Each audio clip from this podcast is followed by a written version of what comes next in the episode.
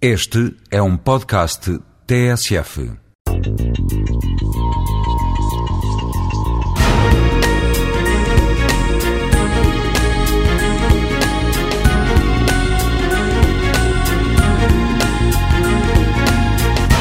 Entre as muitas palavras que possam definir o gênio estarão criatividade, capacidade de descoberta, talento natural, entre outras.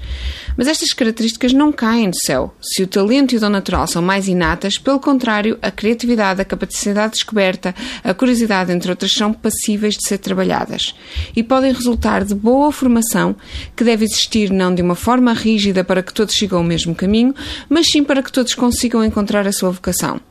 Esse é um papel fundamental da escola e da universidade, que tem também que se renovar, colocando criadores e inovadores a transmitir conhecimentos aos mais jovens. Mas como conseguir? Não há receitas milagrosas, mas existem muitos exemplos de sucesso. Avaliação, com consequências para todos os intervenientes do processo, parece estar sempre na base de qualquer solução. Mas há algo mais. Portugal atinge o topo da categoria de consanguinidade universitária num estudo apresentado na revista científica Nature, com 91% de docentes universitários a exercer funções nos locais onde obtiveram a sua formação. Do lado oposto, temos exemplos como o Reino Unido ou a Alemanha, com apenas 5% e 1% respectivamente. Ou seja, no Reino Unido ou na Alemanha, apenas uma pequena proporção de docentes exerce a sua função no mesmo local onde foi formado, enquanto que em Portugal a vasta maioria encontra-se toda a sua vida profissional no mesmo local. Mas por que será isto importante?